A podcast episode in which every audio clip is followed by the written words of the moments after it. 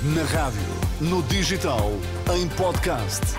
Música para sentir, informação para decidir.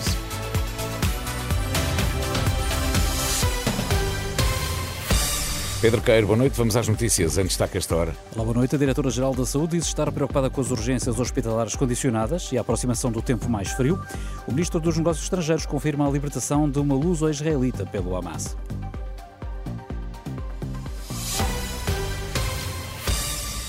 Os constrangimentos nas urgências de dezenas de hospitais estão a preocupar seriamente a Diretora-Geral da Saúde, numa altura em que os casos de gripe e infecções respiratórias começam a aumentar por causa do frio e com uma semana à porta em que há 36 hospitais sem resposta a várias especialidades por falta de médicos, Rita Sá Machado receia que isso possa ter efeitos na saúde dos portugueses.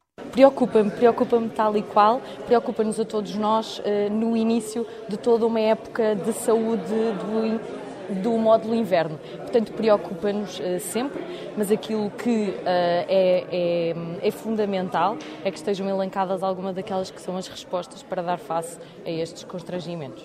À margem da apresentação do plano de contingência para o inverno, Rita Sá Machado disse que as autoridades portuguesas estão atentas ao que se passa na China, com o aparecimento crescente de casos de pneumonia em crianças. A Diretora-Geral da Saúde disse estar a aguardar mais informações por parte da OMS, mas que, se for necessário, serão tomadas medidas por cá. O presidente norte-americano prometeu trabalhar mais para libertar todos os reféns que ainda estão nas mãos do Hamas.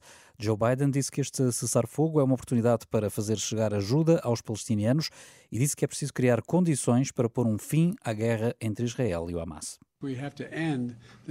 Nós temos de terminar com este ciclo de violência no Médio Oriente.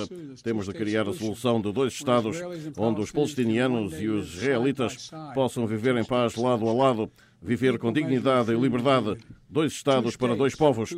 E é mais importante agora do que nunca. O Hamas começou este ato de terror porque eles temem que os palestinianos e os israelitas vivam lado a lado em paz. O presidente norte-americano, depois da libertação por parte do Hamas de 13 reféns israelitas, 10 tailandeses e um filipino. Entre estes reféns libertados estava uma cidadã luso-israelita de 72 anos, que conseguiu o passaporte português já em cativeiro, graças à lei dos judeus sefarditas. Por seu lado, Israel libertou 39 prisioneiros palestinianos, na sua maioria mulheres e jovens, isto de acordo com o governo do Qatar, que tem estado a mediar o acordo. H. Levin, médico do hospital de Wolfston, perto de Tel Aviv, onde estão alguns dos reféns, diz que, entretanto, é preciso garantir medicamentos para para os israelitas que continuam reféns do Hamas.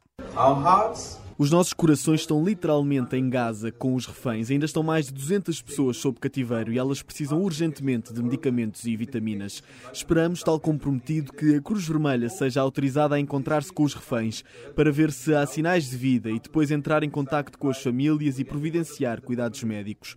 Nós estamos com as famílias dos reféns libertados e com os familiares dos reféns que ainda estão presos e não foram libertados esta noite o médico de um dos hospitais de Israel, para onde estão a ser encaminhados os reféns eh, libertados. E o ministro dos Negócios Estrangeiros eh, português encontrou-se esta tarde com o primeiro-ministro palestiniano na cidade de Ramallah, na Cisjordânia, isto depois de ainda de manhã se ter reunido com o chefe do governo israelita. Em declarações à RTP3, eh, João Gomes Cravinho defendeu que deve ser garantida ajuda humanitária às pessoas que querem permanecer na faixa de Gaza. O primeiro-ministro palestiniano também manifestou grande preocupação em relação àquilo que considera ser pressão israelita para que a população palestiniana uh, saia de Gaza. Uh, nossa posição portuguesa, mas também a posição da União Europeia é muito clara a esse respeito, que é que a população deve ter condições para ficar em Gaza, desde logo toda a ajuda humanitária de que precisa, e uh, este momento não deve servir para qualquer relocalização da população. Primeiro-Ministro dos Negócios Estrangeiros, após uh, o encontro com o Primeiro-Ministro palestiniano na Cisjordânia. A Procuradoria-Geral da República confirma à Renascença a abertura de um processo à Procuradora-Geral Junta que criticou o processo influencer. Em causa está um artigo uh, que Maria José Fernandes publicou esta semana no Jornal Público, em que tecia duras críticas aos métodos usados na investigação feita pelo Departamento Central de Investigação e Ação Penal. Agora pode ser alvo de um processo disciplinar.